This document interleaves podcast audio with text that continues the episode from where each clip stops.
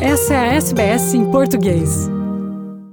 E esta semana começamos eh, pela Semana Europeia de Clubes, eh, que se saldou por uma vitória, um empate e uma derrota para as equipas portuguesas em competição. Na Liga dos Campeões, o Sporting disse adeus à prova depois de empatar ainda assim 0-0 em Manchester, diante do City, mas tinha perdido por 5-0 em casa na primeira partida dos oitavos de final da chamada prova milionária.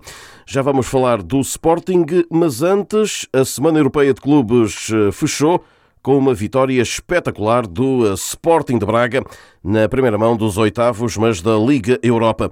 2-0 perante os franceses do Mónaco golos de Abel Ruiz e de Vitinha. Carlos Carvalhal, o treinador do Sporting de Braga, não podia estar mais satisfeito com os seus jogadores. Os meus meninos, eh, juntamente com a malta mais experiente, uh, viveram hoje uma noite de glória.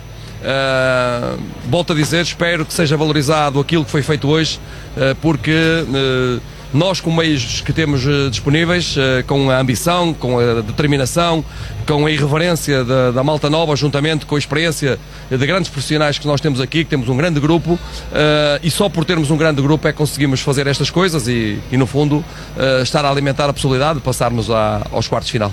Para a mesma fase da Liga Europa, a primeira mão dos oitavos, o Futebol Clube do Porto eh, perdeu em casa por 1-0 eh, diante do Olympique de Lyon, nesta espécie de cimeira luso-francesa nas provas europeias.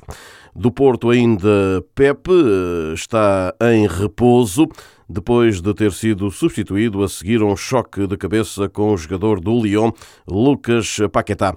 As partidas da segunda mão estão marcadas para a próxima quinta-feira. E para esse jogo da segunda mão do Futebol Clube do Porto em Lyon, os bilhetes destinados aos visitantes já estão esgotados. São cerca de 3 mil ingressos. Nesta última semana também se jogou para a mesma fase, mas da Liga Conferência. Destaque para a Roma de José Mourinho, que venceu no reduto do Vitesse por 1-0. O golo foi marcado pelo ex-Porto Sérgio Oliveira. Na Liga dos Campeões, o Sporting eh, tinha então essa despedida anunciada em Manchester, frente ao City depois de ter sido derrotado em casa por 5-0 na primeira partida. Agora 0-0. O Leão mostrou ainda assim uma outra versão. O Sporting que agora concentra atenções única e exclusivamente nas competições internas. Do Sporting ainda Frederico Varandas, o presidente, tomou posse para um novo mandato e, na hora de tomar posse, deixou um recado às instituições desportivas, sem mencionar o alvo que deseja ver atingido mas dias depois de ter voltado a atacar o presidente do Porto, Pinto da Costa, chamando-lhe corruptor ativo, o presidente dos Leões voltou a deixar um recado ao tomar posse para este novo mandato no clube de Alvalade. A força de um país, a força do desporto, está na força das suas instituições, na força da sua justiça, está na força de agir, na rapidez dessa ação. O Sporting já mostrou esse caminho e já mostrou que é possível ter sucesso. Não basta coragem para dizer o que todos vemos, é preciso agir. Não agir é também uma ação. O novo normal tem que ser o contrário do que tem sido o velho normal. E, portanto, aos principais responsáveis das instituições, cuidem do desporto, cuidem da democracia. Ninguém vai cuidar se não formos nós os recados do novo presidente, que é, ao fim e ao cabo, o velho presidente do Sporting, Frederico Varandas. Ainda das competições europeias, na próxima semana regressa à Liga dos Campeões o Benfica para a segunda mão dos oitavos da chamada prova milionária aqui no velho continente. O Benfica joga então esta terça-feira que vem em Amsterdão diante do Ajax para decidir a passagem aos quartos de final.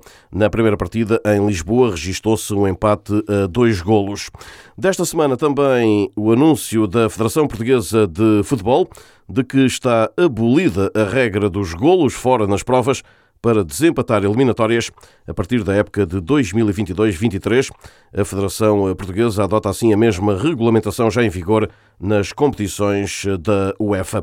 Lá fora, mas em português, o técnico Abel Ferreira do Palmeiras continua a ser associado a vários clubes e nos últimos dias surgiu o suposto interesse do Benfica para a próxima época e também do Granada de Espanha. Por isso mesmo, Abel reagiu assim. A gente sabe que no futebol tudo é possível, mas eh, estou aqui para, hum, para ouvir o que o clube tem para, para me dizer e, como já falei muitas vezes, tudo no tempo de Deus. E vocês sabem a ligação que tenho com, este, com estes jogadores, é, é uma ligação muito, muito forte. Somos uma família de trabalho, eh, ganhamos juntos, perdemos juntos, uh, tudo no tempo de Deus. Lembrando que tenho contrato. Abel Ferreira, que não descarta desta forma um regresso a Portugal e o abandono do Palmeiras em São Paulo.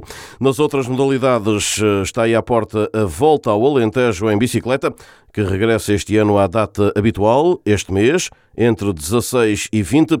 É uma das mais carismáticas provas velocipédicas em Portugal.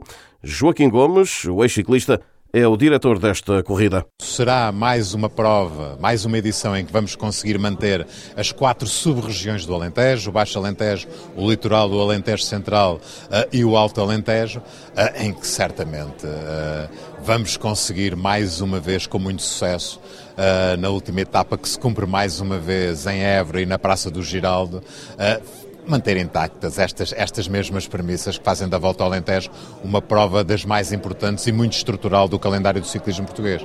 Antes de terminar, digo-lhe que José Manuel Constantino foi reeleito uh, nesta última quinta-feira para o terceiro mandato na presidência do Comitê Olímpico de Portugal.